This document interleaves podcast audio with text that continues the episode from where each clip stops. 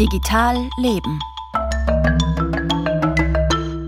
Neue Technologien und Algorithmen gestalten unsere Welt. Von Schlüsseltechnologien wie der künstlichen Intelligenz bis hin zur Art und Weise, wie wir kommunizieren, leben und arbeiten, all das wird von aktuellen technischen Entwicklungen beeinflusst. Dabei sind es überwiegend weiße Männer, die die Systeme entwickeln, programmieren und in der IT- und Computerbranche arbeiten. Welche Auswirkungen das auf die Systeme, Apps und auch auf unsere Gesellschaft haben kann, das hat sich Hanna Balber angesehen. Wie Systeme flexibler gestaltet werden könnten, hat sie Katha Spiel von der Human Computer Interaction Group an der Technischen Universität Wien gefragt. Ich bin selber intergeschlechtlich und ich habe auch ein X in meinem Ausweis, was dann oftmals dazu führt, dass ich aber dann in diesen Datenbanken mein Geschlecht, das ich offiziell habe, nicht angeben kann. Katha Spiel ist Postdoc an der Human Computer Interaction Group der TU Wien und erforscht die Perspektiven marginalisierter Gruppen auf Technologie.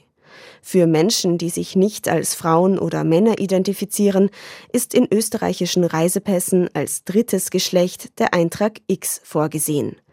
Als intergeschlechtliche Person erlebt Spiel selbst regelmäßig das Problem, in Datenbanken verschiedener Einrichtungen und Unternehmen nicht richtig erfasst zu werden. Da kann man jetzt sagen, okay, wenn man jetzt Katzenfutter bestellt, ist es ein bisschen nervig, aber es ist halt auch nicht mehr nur nervig, sondern ein bisschen schwierig dann auch, wenn es darum geht, dass ich Flugtickets buchen muss oder irgendwie einen Grenzübertritt gestalten muss und da nicht mein legales Geschlecht angeben kann.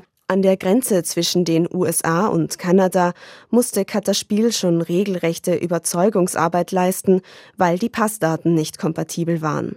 Vor allem bei älteren Datenbanken sind nur zwei Geschlechter vorgesehen. Das ist eine Vorannahme, die unsere Realität mit vielfältigen geschlechtlichen Identitäten gar nicht widerspiegelt, meint Kataspiel. Also wenn wir uns überlegen, so, ja, wir haben lange Zeit einfach gedacht, das ist fix so. Es gibt zwei Geschlechter, Punkt. Mehr braucht man nie abfragen, so ungefähr. Ne?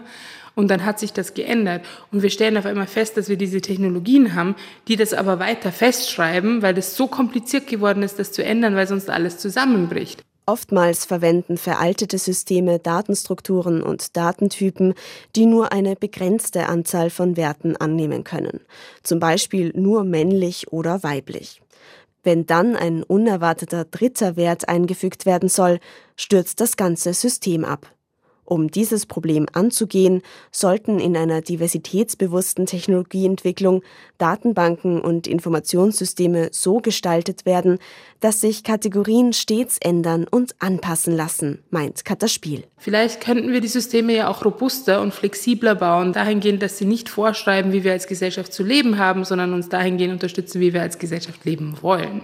Die Entwicklung von Algorithmen und Software kann echte Konsequenzen für marginalisierte und unterrepräsentierte Gruppen haben.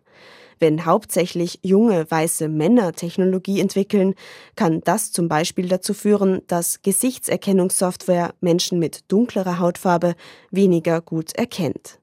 Eine Studie des MIT Media Labs hat gezeigt, dass Algorithmen 99 Prozent der weißen Männer, aber nur 65 Prozent schwarzer Frauen richtig identifizierten.